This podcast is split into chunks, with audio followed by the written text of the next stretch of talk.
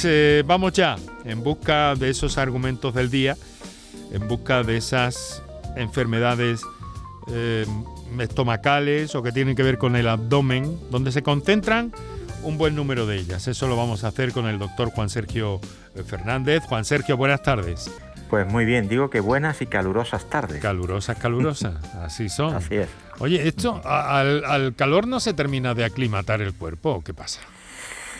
Pues se aclimata el cuerpo cuando han transcurrido algunos días y sobre todo cuando la subida de la temperatura es de una forma lenta y paulatina lo que nos ha ocurrido es que hemos tenido unas temperaturas absolutamente primaverales y nos han subido 10 grados de un día para otro. Mm. Eso mm, difícilmente el organismo se adapta con ah, facilidad. Mm. Y los efectos del calor sobre el organismo los notamos todos. Eh, el calor produce sobre todo vasodilatación. Las arterias se dilatan. Al dilatarse baja la presión arterial, la tensión arterial. Al bajar la tensión arterial estamos más cansados, si a eso le, sumamos un aumento de la sudoración, al sudar perdemos por el sudor líquido, agua con sal. Al perder agua y sal todavía baja más la tensión y se produce el cuadro que se llama agotamiento por calor por esa pérdida de agua y sal y esa vasodilatación. Por eso nos consultan muchas veces los pacientes, van a la consulta y nos dicen que estamos, están realmente cansados. Y, motivos tienen para estar cansados, pues es por esa respuesta de acomodación al calor. Y entonces el diagnóstico es exceso de calor, ¿no? Eso es agotamiento por calor. Nada que ver con el golpe de calor, que eso ya es una enfermedad grave. el golpe de calor estamos hablando de una patología grave que puede comprometer la vida del paciente. O sea, lo que son patologías graves, golpe de calor, no tiene nada que ver con estos trastornos de acomodación a la subida de las temperaturas que nos producen más malestar que gravedad. El golpe de calor se caracteriza por una temperatura de 39 o 40 grados. Ojo, sin sudoración, eso es muy importante. Cuando estamos expuestos al sol durante muchas horas, nos sube la temperatura y si no sudamos nos ponemos con un terrible dolor de cabeza, la, temperatura se dispara, podemos llegar a perder el conocimiento y, esto nos obliga a acudir a urgencias porque se puede comprometer la vida de una persona con un golpe de calor. Oye, ¿cómo, cómo estás de fisiología? Verás, porque recuerdo que había al menos una vieja corriente, ¿no? Una antigua corriente, mejor dicho, disculpa, eh, que hablaba de que eh, en realidad cuando eh, cuando estamos más desabrigados y hace un calor intenso como ahora y decimos, vamos a ponernos mm, fresquito, eh, chancla, pantalón corto, camisetita ligera. Y, en realidad había una corriente en la fisiología que decía que, que deberíamos hacer casi todo lo contrario, o sea, no abrigarnos, pero vestirnos más. Vestirnos, ojo, vestirnos con ropa clara. Eso es. Ropa clara y, mm, yo diría que ancha, ancha para, para permitir la aireación del cuerpo, para permitir que se intercambie. Claro, cuando el aire pasa entre la piel y la ropa, lo que hace es que roba calor al cuerpo. Al robar calor al cuerpo nos sirve para ventilarlo y mejorar la temperatura. La ropa clara lo que hace es que desprende los rayos solares, con lo cual disminuye la incidencia de calor sobre nuestro cuerpo. Eh, el estar vestida de ropa oscura, de luto riguroso en, durante el verano y estar sometida metidos a los rayos solares supone que nos incrementa la temperatura una barbaridad porque el color oscuro y sobre todo el negro absorbe todas las radiaciones, con lo cual nada se despide y la temperatura de nuestro cuerpo aumenta y eso puede provocarnos, si estamos mucho tiempo expuestos al sol, evidentemente un golpe de calor. O sea que ropa clara y, ancha diríamos para permitir la aireación. Y la piel y la piel cubiertita o descubierta, cabeza cubierta. cabeza cubierta. Bueno, además, eh, si a eso le sumamos el cuidado que tenemos que tener últimamente con el sol, como decía el doctor Conejo Mir, pues eh, tendríamos que vestirnos de arriba abajo y él le parecía que una túnica. No de buzo, no de buzo, pero casi. Y, y, solo recordarle a la población que la piel tiene memoria. Es decir, que el efecto del sol sobre la piel no es el efecto del día de hoy o de mañana que vayamos a la playa o estemos en el campo es, el sol que hemos tomado desde que nacemos hasta ahora. La piel va guardando memoria de esas radiaciones desde nuestro nacimiento. Por eso las lesiones malignas en la piel aparecen a partir de ciertas edades, 40, 50 años, que es cuando hemos recibido la suficiente cantidad de radiación capaz de producir un daño a veces irreversible en la piel. Eh, lo importante es estar hidratado, Eso es. Eso es, y mantenerse eh, y buscar la sombrita. Y si es mejor en casa, con eh, las habitaciones ventiladas tempranito y luego cerradito y oscuro, que contribuye también a crear cierto, cierto microclima, ¿no? ya, pues bueno, el aire, pues sí, con sus ventajas y sus inconvenientes, que tiene muchas ventajas, pero también tiene algunos inconvenientes, por ejemplo, el que te habla, que no lo soportan porque automáticamente se me, eh, se me coge aquí a la garganta de una forma espectacular y no me lo puedo permitir. Bueno, eh, mm, vamos a lo que vamos, que es aparato digestivo a cómo están las cosas. Juan Sergio, ¿qué son los gases? Esos que tanto mm, mm, nos molestan a veces y que, además nos crean situaciones muy comprometidas. Claro. Eh, los gases habitualmente todas las personas tenemos más o menos gases. Eso es irremediable, forma parte del proceso natural de la digestión. Es verdad que en algunas personas se manifiestan más y en otras menos. Y eh, la presencia de gas en el intestino también guarda relación no solo con, lo que uno produzca o no, sino con la dieta que hacemos, está claro. Eh, la dieta tiene una relación directa con la cantidad de gases que, podemos producir. Por ejemplo, uno de los alimentos que más gases produce y es conocido por todos son las legumbres, las judías, está claro. Eh, los azúcares saturados, es decir, azúcares de, cadena corta, fermentan en el intestino y producen gran cantidad de gases. Si nosotros comemos un día y tomamos después pasteles o helados, esos pasteles o helados que son ricos en azúcares de cadena corta fermentan en el intestino y tenemos una sobrecarga, sobrecarga de gases. Eh, las personas fumadoras, al, chupar el, tabaco, parte del humo del tabaco pasa a, los pulmones y gran parte pasa al tubo digestivo.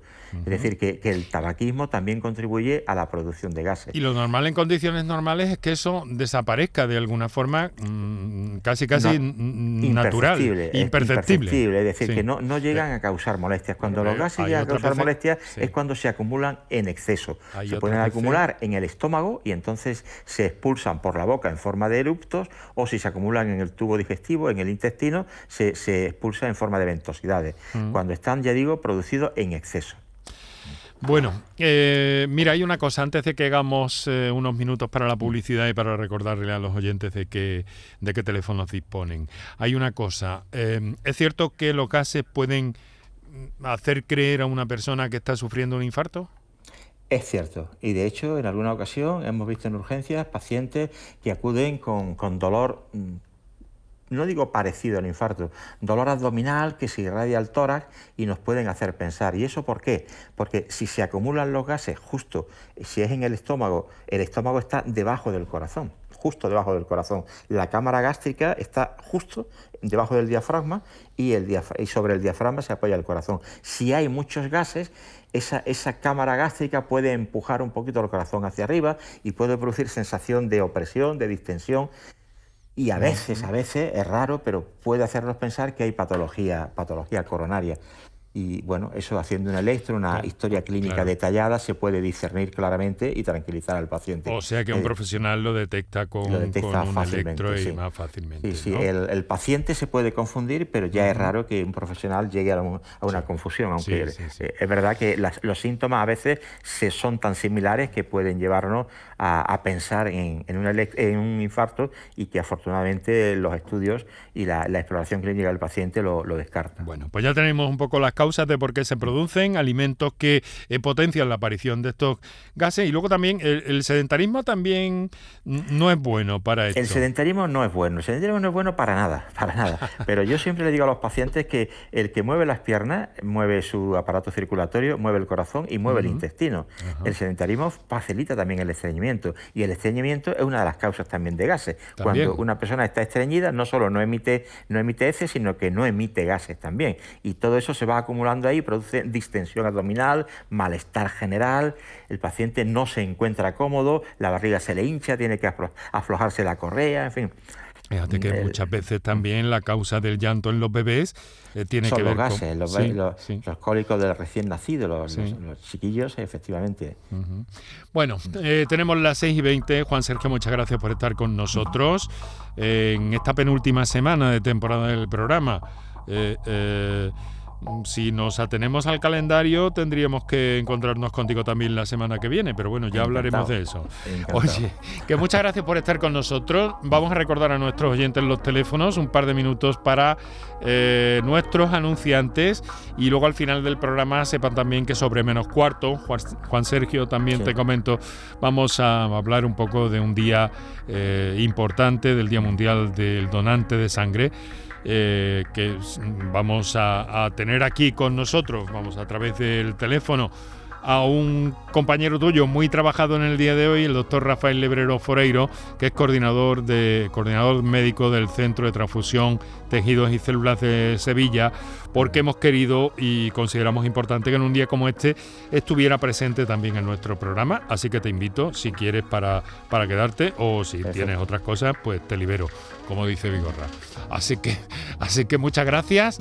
Vamos a ese recordatorio y a unos minutos de publicidad y enseguida entramos en materia. Para contactar con nosotros puedes hacerlo llamando al 95 50 56 202 y al 95 50 56 222 o enviarnos una nota de voz por WhatsApp al 616 135 135. Por tu salud en Canal Sur Radio. La mañana de Andalucía con Jesús Vigorra es tu referencia en la radio. Con la última hora del día. Toda la actualidad. La información más cercana que buscas y el mejor entretenimiento. La mañana de Andalucía con Jesús Vigorra. Contigo desde las 6 de la mañana. Quédate en Canal Sur Radio. La radio de Andalucía. En The Implant queremos que tengas la sonrisa más bonita. Por eso, en colaboración con la marca de ortodoncia invisible más importante a nivel mundial, hemos organizado los Días de la Sonrisa. Solo tres días con plazas limitadas, donde podrás conseguir tu tratamiento de alineadores invisibles con 900 euros de descuento. Además, un estudio de ortodoncia con simulación de resultados gratuito para ti. Pide tu cita en theimplant.com. Recuerda, solo tres días, plazas limitadas. Vente a Dimarsa, ponte en mis manos y dile chao, dile chao, dile chao, chao, chao, empieza ya. Tu autoconsumo, nuestro petróleo es el sol. Leques fotovoltaicas Dimarsa y despreocúpate de la factura de la luz. Dimarsa.es. Las furgonetas Mercedes-Benz están fabricadas para darlo todo y con el servicio Express Service podrás contar con un mantenimiento ágil, sin tiempos de espera y con la calidad habitual de Mercedes-Benz. Reserva tu cita en nuestra web y optimiza tus tiempos. Con Cesuri Fervial, tus talleres autorizados Mercedes-Benz en Sevilla. Día del Socio en Isla Mágica. El 25 y 26 de junio visita Isla Mágica y disfruta de las ventajas del Día del Socio de la banda. La entrada se reduce a 8 euros para el socio y 18 euros para el acompañante. Promoción aplicable solo en la venta de entradas en taquilla. Recuerda, 25 y 26 de junio en Isla Mágica. Más información en lavanda.es. Charo Padilla, Jesús Vigorra, Mariló Maldonado, Enrique Jesús Moreno, Rafa Cremades, Domi del Postil, Pepe da Rosa, Pilar Muriel, Manolo Gordo, Inmaculada González. Todos están en Canal Sur Radio. Sevilla. Para contactar con nosotros puedes hacerlo llamando al 95 50 56 202 y al 95 50 56 222 o enviarnos una nota de voz por WhatsApp al 616 135 135. Por tu salud en Canal Sur Radio. Bueno, 6 de la tarde, 24 minutos, aquí Canal Sur Radio. Esto es por tu salud. Ahí tienes nuestros teléfonos. Enseguida vamos a estar escuchando a todos los andaluces que hasta ahora eh, pues estáis en el directo de la radio, pero también que sepáis que pensamos en lo que nos escucháis durante la redifusión de este programa en la madrugada y también a todos aquellos que lo hacen a través de la aplicación para el teléfono de Canal Sur Radio o a través de la plataforma canalsur.es o Canal Sur Más. Como veis, estamos eh, súper... Eh, mm, ay, como se me ha ido la palabra. En fin, muy muy accesibles, por un sitio o por otro, muy accesibles. Así que sobre todo recomiendo la aplicación del teléfono, personalmente lo hago, pero que no me riñan los jefes, pero sobre todo lo del teléfono que, está muy bien y te permite escuchar cualquier eh, programa de esta serie y en cualquier parte del mundo y a cualquier hora del día o de la noche. Y luego también aprovecho para recordaros que estamos en redes sociales, en Twitter arroba por tu salud CSR y también en facebook.com barra por tu salud. Bueno, eh, en torno a los gases y algunas otras incidencias gastrointestinales que pueden presentarse en el verano y sobre lo que, lo que algunos de nuestros oyentes ya tienen algunas preguntas que ir haciendo. Pero antes, Juan Sergio, que es nuestro invitado hoy en el programa, eh, ¿los gases generalmente son motivo de consulta o, es poco frecuente? No, no, sí son, motivos relativamente frecuentes, sí, porque causan malestar al paciente que le mm. obliga, le obliga a consultar a su médico, evidentemente. Y entonces, ¿qué solución? el motivo de consulta más frecuente, pero en relación con los motivos de consulta del aparato digestivo, yo sí diría que es de los temas digestivos de los más frecuentes, sin lugar a dudas. Entiendo. Bueno, ¿y qué solución tiene eso? Entonces, ¿qué, le Pues ya lo veníamos. Bueno, yo una cuestión previa, antes, porque no, quiero que se me vaya de la cabeza antes de hablar de los gases. Eh, solo un minuto. Eh, quiero que los oyentes sepan que este programa, el que tú diriges desde hace mucho tiempo y eh, en los últimos años de forma diaria, eh, ha sido premiado y el director ha sido premiado con un premio importante, es el premio de la atención primaria que la Sociedad Española de Médicos de Atención Primaria concede a aquellas instituciones y personas que se distinguen precisamente por potenciar la atención primaria y por potenciar la educación para la salud de los pacientes. Hoy ya la medicina no es como antiguamente, donde era una medicina paternalista y el paciente iba al médico, el médico le daba las instrucciones y el paciente disciplinadamente las asumía o no.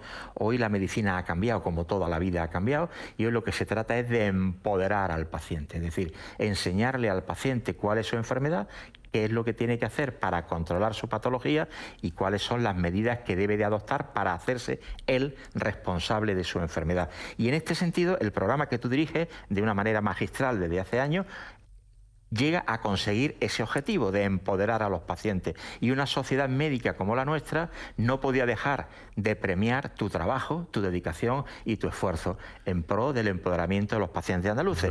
Y quiero que los pacientes andaluces sepan que te hemos dado un premio que te lo has ganado a pulso, que se te entregó hace aproximadamente un mes en nuestro congreso por parte del viceconsejero de Salud Actual y Familia, don Serafín Romero. Más cerquita, Juan Sergio, un par de semanas largas. Eh, tres semanas ahora, tres semanas este viernes. Tres, tres semanas ahora este viernes. Y fue un placer compartir contigo y con todos eh, tus compañeros. Eh, esa vivencia tan especial de la que me siento muy orgulloso y en la que, bueno, pues quería aprovechar también, ya que se acabó el tema, caramba, hoy que tenemos menos tiempo, tienes tú que sacar esto. Pues quería aprovechar para, para agradecer a, a, mis jefes que, que me han dado siempre mucha mucha libertad, ¿sabes? Para, para coger la línea editorial que yo he creído conveniente y que jamás, jamás, jamás he tenido ningún tipo de, eh, de indicación. Aquí tratamos de divulgar y quiero reseñar muy especialmente que el esfuerzo que hacéis desde la profesión médica, eh, desde la primaria, desde otras especialidades, siempre eh, por, por, en fin, por, por, por acercar todas estas cosas, nuestra tarea no es más que de mediación. El protagonismo absoluto, la fiabilidad y los buenos argumentos, pues los tenéis vosotros, querido doctor. Y eso es pero lo todos sumamos, ¿eh? Esto es una, cada uno su poquito. que todos sumamos. Cada uno su poquito, pero otros más. Vosotros más. Sí, sí. bueno, muchas gracias, Juan Sergio, por este detalle. Nada, no las merece. Es que les explico a los oyentes que tú quisiste en el programa que hicimos el día de antes de la entrega de ese premio, que estabas en el programa, pues eh, mencionar esto pero eh, nos quedamos sin tiempo y entonces te cogieron, mm, mm, te pisaron los pitos, que es como decimos nosotros a las señales horarias, ¿no? Te pisaron los pitos y no pudiste decirlo. no pude hacerlo. Bueno, pues ya está. Mira, vamos a hacer una cosa, vamos a tomar contacto con la realidad eh, y vamos a saludar a Josefina que nos ha llamado desde Fuengirola a ver qué nos quiere comentar. Josefina, muy buenas tardes. Hola, buenas tardes. ¿Qué tal? ¿Cómo está? Eh, mire, doctor, yo quería consultarle algo que me tiene un poco preocupada porque ya está siendo demasiado o gases lo que tengo, porque no sé si es por la medicación que tomo, no sé si es porque sí, yo no tengo mucha actividad, pero pero sí, ando todos los días, por la mañana, por la tarde y tal, pero mm, quizás sea de la medicación que tomo, que tomo uh, prednisona y paracetamol. Y entonces quería preguntarle si tengo algún remedio para que no tener tanto gases, porque llega a ser ya preocupante cuando tengo que levantarme o algo, eh, el ruido que hago ya me da apuro, incluso aunque está mi marido delante. No, no hace falta que haya nadie. Y entonces quería saber si puedo tomar algo, hacer algo para que pueda aliviarme. Lo primero que hay que hacer es saber, además de la medicación, qué dieta hace habitualmente. Es decir, usted no fuma, evitar aquellas causas que se sabe que producen gases. Por ejemplo, el tabaquismo aumenta los gases, las bebidas carbónicas aumentan los gases, una dieta rica en legumbres aumenta los gases. Eh, como primera medida sería cambiar los hábitos de vida, es decir, eh, hablamos de la dieta mediterránea que es saludable para, eh, diríamos, el, riesgo cardiovascular. También la dieta mediterránea es absolutamente saludable para conseguir disminuir los gases. En ese sentido, aumentar la ingesta de verdura, de fruta y disminuir la ingesta de carne, eh, de carne roja. La carne roja solo se recomienda un día o dos a la semana, porque si comemos mucha carne roja, la carne roja aumenta la producción de sulfírico, de SH2, que es uno de los gases más, diríamos, molestos por el mal olor que produce. Dicho esto, hay que hacer también una apreciación. Digo, una apreciación. Mm. Perfecto, pues eso ya vamos bien. Una apreciación y es la siguiente. Hoy se sabe que hay una bacteria en el estómago que se llama Helicobacter pylori.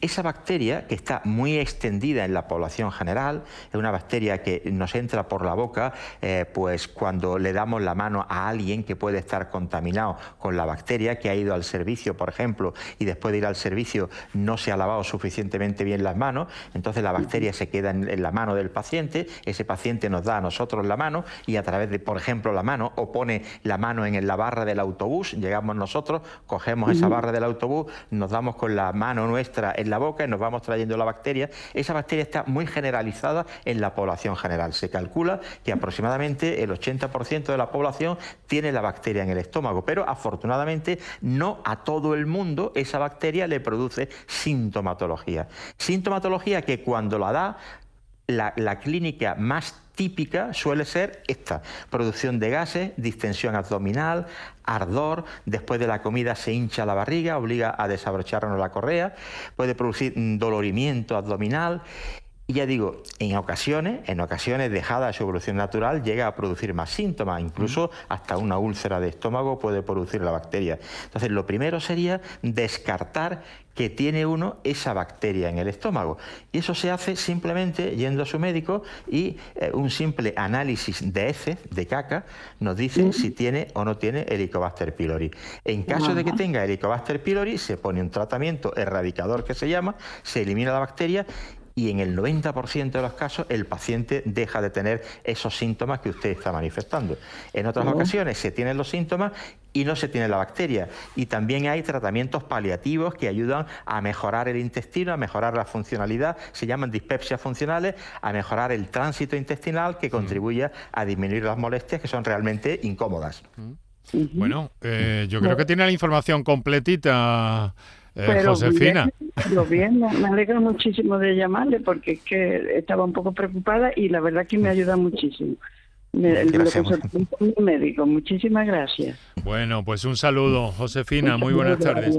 Oye, eh, Juan Sergio, mm, se me queda una duda no obstante, ¿no? ¿Hay medicamentos que pueden provocar eh, gases, como ha dicho en su enunciado esta señora? Hay, hay, medicamentos que pueden disminuir, diríamos, la motilidad intestinal. Al disminuir la motilidad intestinal, evidentemente, se pueden acumular los gases. Por ejemplo, la típica buscapina que mandamos para algunos casos de cólico, esa buscapina, ese medicamento lo que hace es que frena la motilidad intestinal. En la medida que frenamos la motilidad, en las personas que tienen tendencia a acumular gases, evidentemente pueden acumular más, más gases, sí. O sea que, pero bueno, es puntualmente mientras se está tratando esa situación, puntualmente. Bueno, mira, eh, como tenemos hoy un poquito menos de tiempo y tenemos también algunos WhatsApp, pero tenemos algunas comunicaciones en directo, vamos a saludar ahora a Antonio, que lo tenemos ahí pinchado en línea, en previa. Antonio desde Sevilla. Buenas tardes, Antonio. Hola, ¿qué tal? Buenas tardes. ¿Qué tal? ¿Cómo está, querido amigo? Pues, pues bueno, bien, bien, vamos tirando. Bueno. Y gracias por este programa. Muchas gracias a vosotros por estar ahí.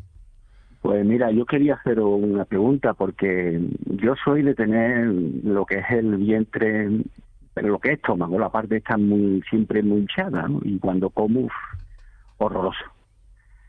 Eh, afuera parte, eh, no siempre eh, se me encoge un dolor que, es horroroso, horroroso, horroroso, de fuerte, debajo de la costilla, en la, parte derecha, ¿no? Tiene donde está el hígado. Mm, momentos que son imposibles de comer, de vivir, ¿no? He estado varias veces en el médico y, me achacan que, bueno, yo ya a, última hora me, han hecho de todo. ¿eh? Última vez fui a la analista, em, y, me ha hecho pruebas y sí que el tema todo es tema de gases. Hmm.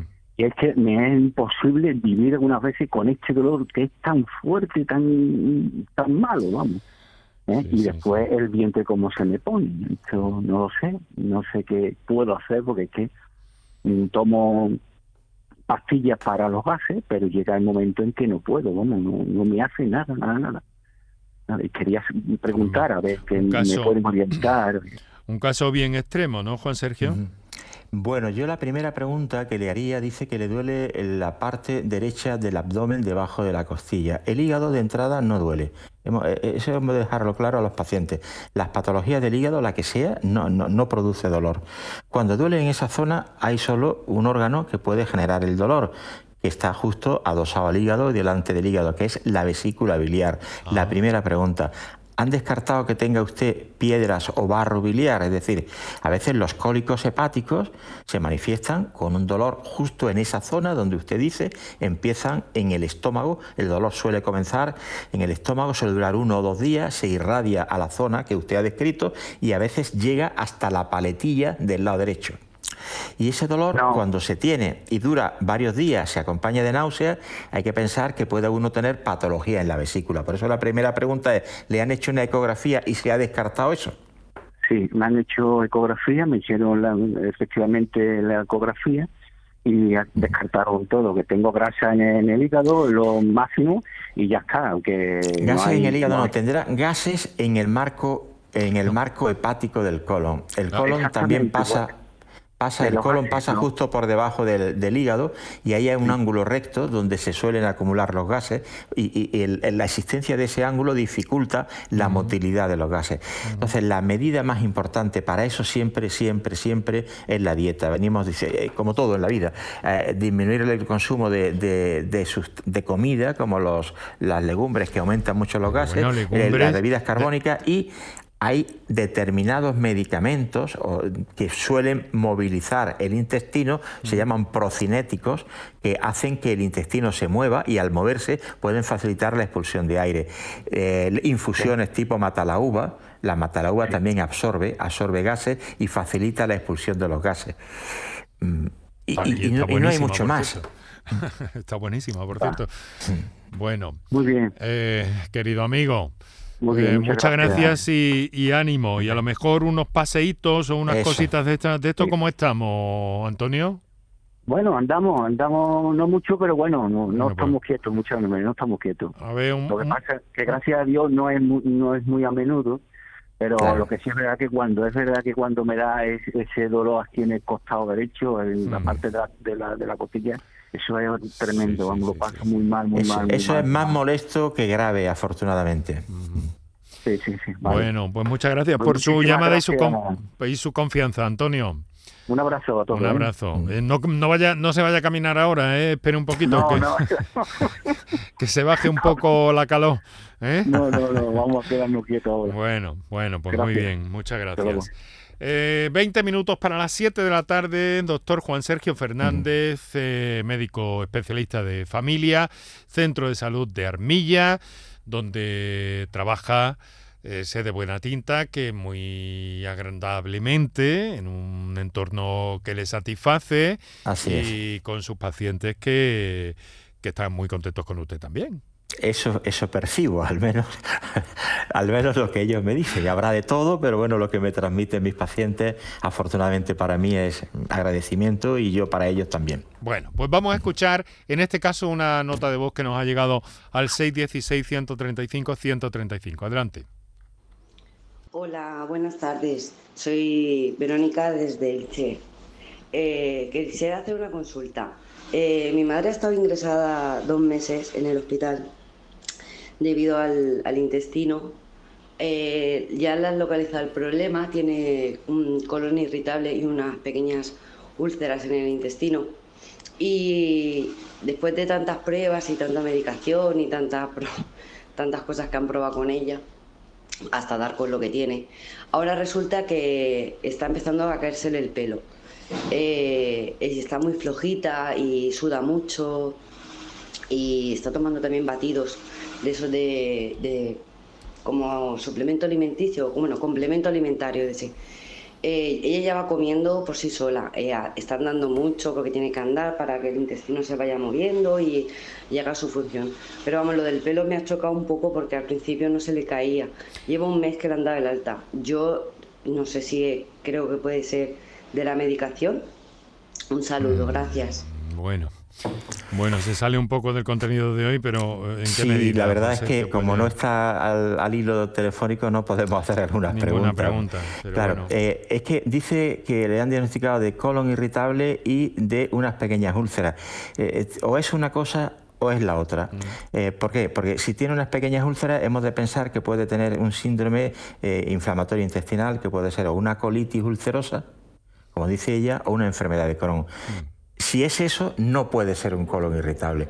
Y si es eso, se le puede poner una medicación que en algunos casos, en algunos casos son inmunosupresores que pueden contribuir a la caída del pelo. No sabemos si este, al ser una colitis ulcerosa, le han puesto este tipo de medicación o no y que pueda contribuir a la caída del pelo. En cualquier caso, una persona, el, pelo es muy sensible a la pérdida de hierro, es decir, cuando una persona tiene, tiene anemia, eh, diríamos que los, los vasos sanguíneos que le dan irrigación a los folículos pilosos son muy sensibles a la falta de hierro. Mm.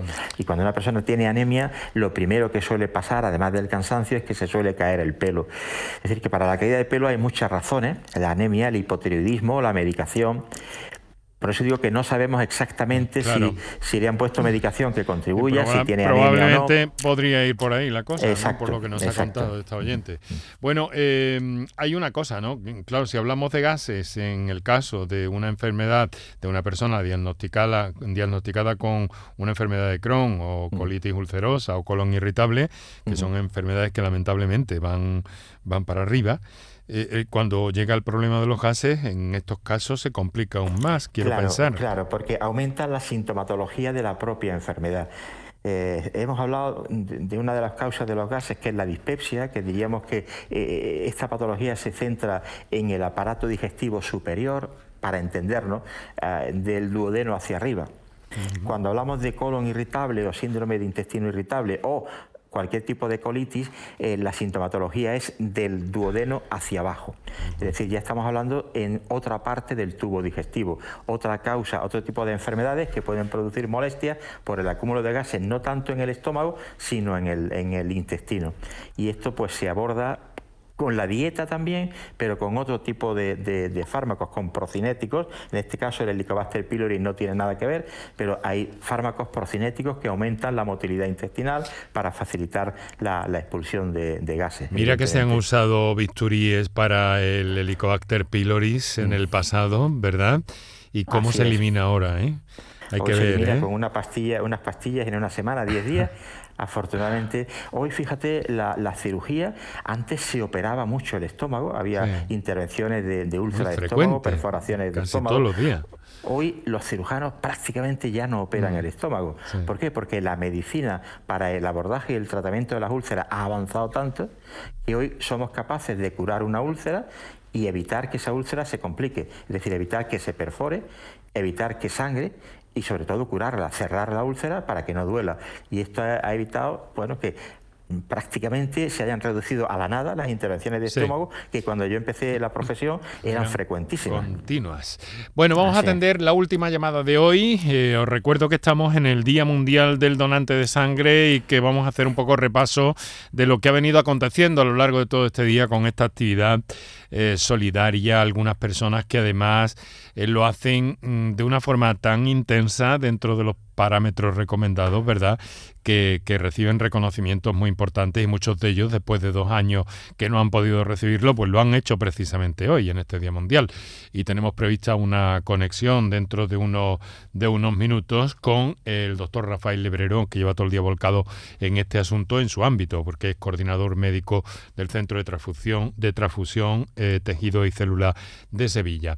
Pero vamos a atender a Carmen, que nos telefonea desde Córdoba. Carmen, muy buenas tardes. Buenas tardes, doctor. Que mm, yo no soy el doctor, el doctor es, es Juan Sergio. Juan Sergio, ya, ya. Muy buenas tardes, Carmen. Buenas tardes. Pues nada, cuéntenos. Bueno, yo que, mire, si tengo como el, colon irritado y no puedo tomar ningún medicamento, todo me sienta mal. Entonces digo, voy a consultarle a, me hicieron una vez una prueba en Reina Sofía y no tengo nada. Pero, tiene, pero ¿tiene algún diagnóstico o no? Me ha parecido entender, ¿tiene un diagnóstico de colon irritable o no? Sí, sí, lo tiene, vale, vale, perdón. El colon irritable es una patología funcional. Funcional significa que llegamos a ese diagnóstico cuando, después de hacer determinados estudios, generalmente una colonoscopia, un enema opaco de colon, se descarta que haya patología orgánica, se descarta que tenga una inflamación, que tenga un tumor, que tenga un pólipo. Y el colon irritable puede cursar de dos maneras. Puede cursar con predominio de diarrea y son pacientes que tienen que ir al servicio a cada instante y hacen poquito, no, no son deposiciones grandes, ni, ni, gran cantidad, ni de agua, sino más bien moco, un poquito de moco, al rato otro poquito de moco. a mí no me pasa eso. O estreñimiento pertinaz, son pacientes que está generalmente estreñido. Y en ambos casos, o curse con estreñimiento o curse con diarrea y hay otro pequeño número de pacientes que alternan diarrea y estreñimiento, en todos los casos con dolor cólico, es decir, con dolor tipo retortijón. El paciente le da un retortijón en la barriga, un retortijón permanente, permanente, permanente, y en función de que predomine una sintomatología o predomine otra, el tratamiento hay que enfocarlo pues en función de los síntomas. Ya digo, si es estreñimiento hay que dar un fármaco, si es eh, predominio de diarrea hay que dar otro tipo de fármaco. Es verdad que esto son fármacos paliativos, es decir, para mantener los síntomas bajo control. En ningún caso son, son mm, fármacos para curar una enfermedad que en la base de esa enfermedad está el estrés, la ansiedad, la manifestación a, nivel digestivo de las preocupaciones de la vida, de, los trastornos muchas veces depresivos, se manifiestan a nivel intestinal con una clínica de colon irritable. Por eso no hay enfermedad orgánica, no hay tumor, no hay inflamación en el intestino, sino lo que hay son espasmos intestinales y en muchas ocasiones relacionados con la situación emocional que tenga el paciente. Se está estudiando esto además con una profundidad científica muy interesante en los últimos tiempos, ¿verdad, Juan Sergio? Así es, mm. así es. Porque es una patología frecuente que causa molestias realmente importantes a los pacientes que lo sufren. ¿puedo hablarle al doctor? Sí, Carmen, adelante. Que no, puedo tomar ningún medicamento, ninguno, ni, ningún tranquilizante, nada, nada, nada. En el momento que lo tomo ya tengo la tripa más entonces dice que hay que fortalecer la tripa esa, pero ¿cómo se fortalece eso? Eh, es que habría, haría falta saber qué, qué medicación de fondo toma usted habitualmente. Todo, todo, todo me sienta mal. pero, me refiero, ¿qué tipo de tratamiento tiene usted mm, para otro tipo de enfermedades? En función de saber qué toma para otro tipo de enfermedades, habría que ver qué se le puede asociar. Por eso es difícil que yo le pueda decir, sin conocer exactamente el caso clínico, qué puedo mandarle o qué puedo recomendarle para aliviarla. No, no es fácil, sin conocerla y sin tener la historia clínica adelante, ajustar un tratamiento. voy a decir, me han sacado, me han hecho un estudio, tengo miastenia de ocular. Miastenia, pues estará tomando una medicación para la miastenia, que es una enfermedad, es una enfermedad mm, relativamente rara, donde uno al echar a andar se, le faltan las fuerzas, se le caen los ojos. No, a mí solamente ocular no me, no, no mala, Bueno, menos mal, se le caen los párpados hacia abajo y tiene los párpados caídos permanentemente. Ya Carmen. Carmen, no, no podemos Ah. profundizar tanto porque además, hombre, esto no es una consulta. Quiero decir que, hombre, Ya, una orientación en la medida de lo posible sí que puede darle nuestro, nuestro especialista, pero no podemos eh, profundizar en tanto desde aquí. Bueno, Espero que lo gracias. entienda. Bueno, Gracias, Carmen, Perdone. muchas Adiós. gracias eh, por su llamada, su confianza y que tenga alivio, Carmen, ¿vale? Gracias, gracias. Adiós. Bueno, vamos a. Nos da tiempo de escuchar, yo creo, una. Kiko, una nota que tenemos eh, de voz. No, nos vamos a publicidad, ¿verdad? Eh, pues nada, vamos a publicidad y lo dejamos aquí, si te parece, Juan Sergio. Perfecto. ¿Vale? Muy bien, encantado nuevamente y hasta la próxima, director. Muy bien, querido, querido amigo. Que eh, nos tenemos que ver más en, pe- en Petit Comité alguna Sí, de estas sí, semanas eh, próximas, ¿sabes? Efectivo, cuando tú quieras. Bueno. Quedamos Ah, emplazados. Eh, espero que antes de que, de que viajes a una bellísima isla mediterránea, como ya hiciste Exacto. el año pasado. Exacto, exacto, que lo tengo previsto para este año también. Muy bien. Pues un abrazo. Igualmente, Enrique. Hasta luego. igualmente. Hasta Juan luego. Sergio Fernández, nuestro eh, buen amigo y colaborador en el programa, eh, que debutó precisamente en los años 2000 cuando este programa, o este programa no exactamente, pero con este contenido iniciaba su primera etapa y nos atendió además en directo y presencialmente en aquel momento. Corrían los primeros años 2000. Eh, vamos a hacer unos minutos para publicidad y enseguida hablamos de ese día importante hoy, Día Mundial del Donante de Sangre, eh, que ha tenido y todavía tiene a muchas personas solidarias implicadas en torno a este día con innumerables actividades que se han venido desarrollando en toda Andalucía. Por tu salud.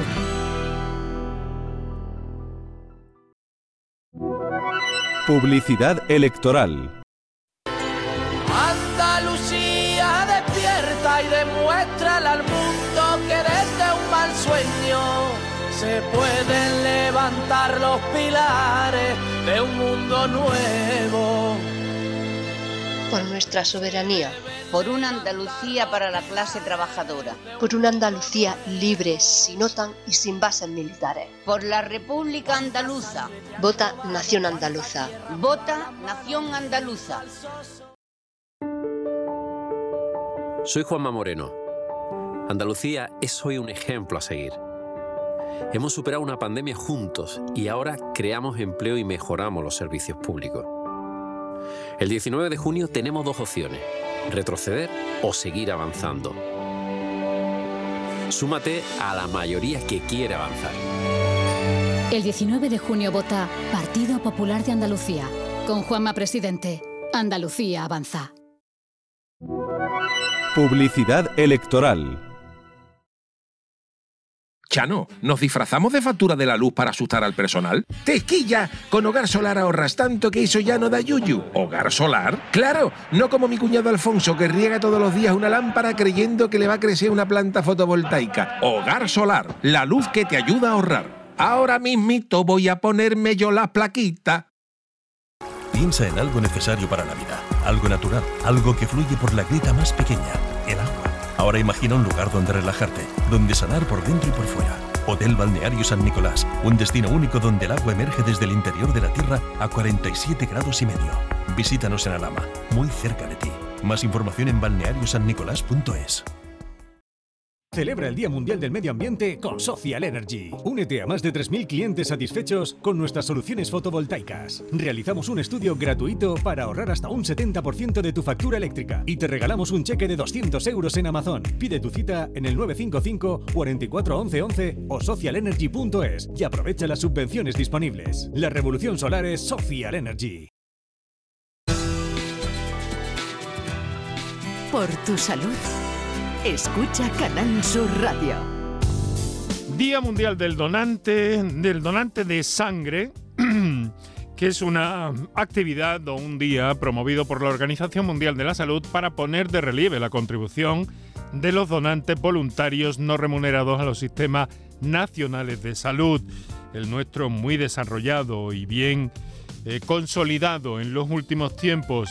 Un día muy especial, muy intenso, que debe haber vivido o estar viviendo todavía. Espero que sea la última eh, eh, el último trabajo que tenga, la última cita de este día, el doctor Rafael Lebrero Foreiro, que es coordinador, de, coordinador médico del Centro de Transfusión de eh, Tejidos y Células de Sevilla. Doctor Lebrero, muy buenas tardes. Hola, buenas tardes. ¿Qué hay? Pues un día intenso, supongo, ¿no? Empezaron ustedes bien tempranito hoy. Sí, sí, hoy hemos empezado temprano, hemos hecho un homenaje que teníamos muchísimas ganas de hacer a nuestros grandes donantes y también a, a esos colaboradores especiales sin los que tampoco podríamos hacer las miles de donaciones que realizamos en cada municipio, en cada asociación, en cada centro escolar, empresas a lo largo de toda Andalucía. Y bueno, teníamos muchas ganas de darles las gracias eh, tras la pandemia, porque durante la pandemia estuvieron estos actos muy restringidos.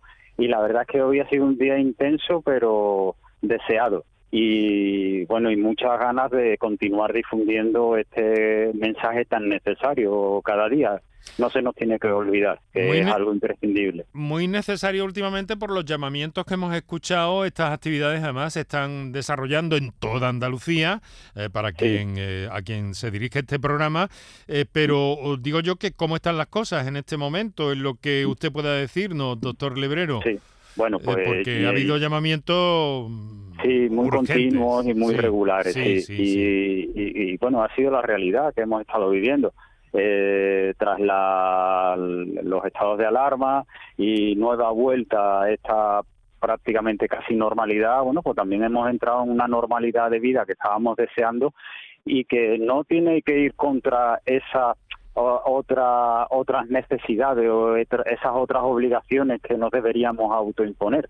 Pero sí que es verdad que, que bueno, que muchos eh, han estado deseando pues de ir a fiestas, de, de celebrar, de celebrar un rocío, celebrar una feria, celebrar, celebrar el día a día. Y nosotros lo único que pedimos es que celebren su día a día y que celebren también la vida y celebrar la vida es dar vida a los demás y es lo que pedimos. Las reservas han ido aumentando, no no queremos transmitir eh, una urgencia continua mm, porque nos da nos da pena tener ese sentimiento porque realmente son miles de donantes los que se acercan a nuestro punto de donación. Pero sí que es verdad que los centros hospitalarios han dejado de hacer mucho durante esta pandemia y continúan a una marcha que quizás eh, bueno es mm, más rápida va más deprisa de lo que nosotros eh, podemos ir eh, por detrás eh, aportando Claro, Entonces pero- nosotros- Mm. No, le decía que, que normalmente estos, estos llamamientos suelen hacerse muchas veces en verano, a mediados de verano, ¿no? Sí, Y, sí, y este previo- año como que se han adelantado un poco y esto... Eso es. Sí, sí, sí, nos hemos adelantado y es el, el miedo que tenemos, que bueno, que ahora llega este verano, como tú bien dices, y de- el- la, la época estival es una época en la que eh, sí se ralentizan todas las actividades, pero seguimos teniendo urgencias, seguimos teniendo enfermedades oncológicas que hay que tratar, enfermedades que no pueden esperar y, y nuestra sangre va caducando. Nosotros no podemos tener almacenada sangre eh, más tiempo del que esos eh, es- esos componentes sanguíneos resisten. Entonces, nuestro llamamiento tienen que ser continuos. No queremos dar sensación de urgencia continua, pero también tenemos que, bueno, que, que hablar de lo que hay. No tenemos que plantear una que- reserva técnica, por decirlo así, que tiene que estar ahí permanentemente. ¿no? Claro, claro, debemos estar sin riesgo. Eh, tengo que transmitir que actualmente no estamos en riesgo, pero eh, necesitamos la continua, el continuo aporte de nuestros donantes, eh, que nuestros donantes regularicen sus donaciones, que pueden ser hasta tres lo- las mujeres, cuatro al año los hombres, y que esos donantes nuevos, esa población joven, eh, que, que se acerque a, a los centros de transfusión más cercanos. Tenemos que poner de moda la, la, la donación. Pues con esa idea, sobre todo la gente joven, eh, nos, eh, nos vamos a quedar. Doctor, no tenemos tiempo para más. Muchas gracias, enhorabuena. A vosotros. Eh, espero que pueda descansar ya de todas las actividades Sí, y actos que ha habido sí, sí. por toda Andalucía relacionados con este día tan singular, tan especial. Y nos quedamos con esa idea de solidaridad que ustedes transmiten siempre magníficamente. Muchas gracias, Y, doctor. y de agradecimiento a todos vosotros. Muchas, Muchas gracias, a vosotros. por coordinador médico del Centro de Transfusión, Tejido y Célula de Sevilla. Nosotros lo dejamos aquí, ahora llegan las noticias, aquí en la radio, Kiko Canterla, Óscar Fernández, Manuel Hernández, Manuel Viedma y Enrique Jesús Moreno que os habló. Encantado. Mañana hablamos de la piel, de cómo este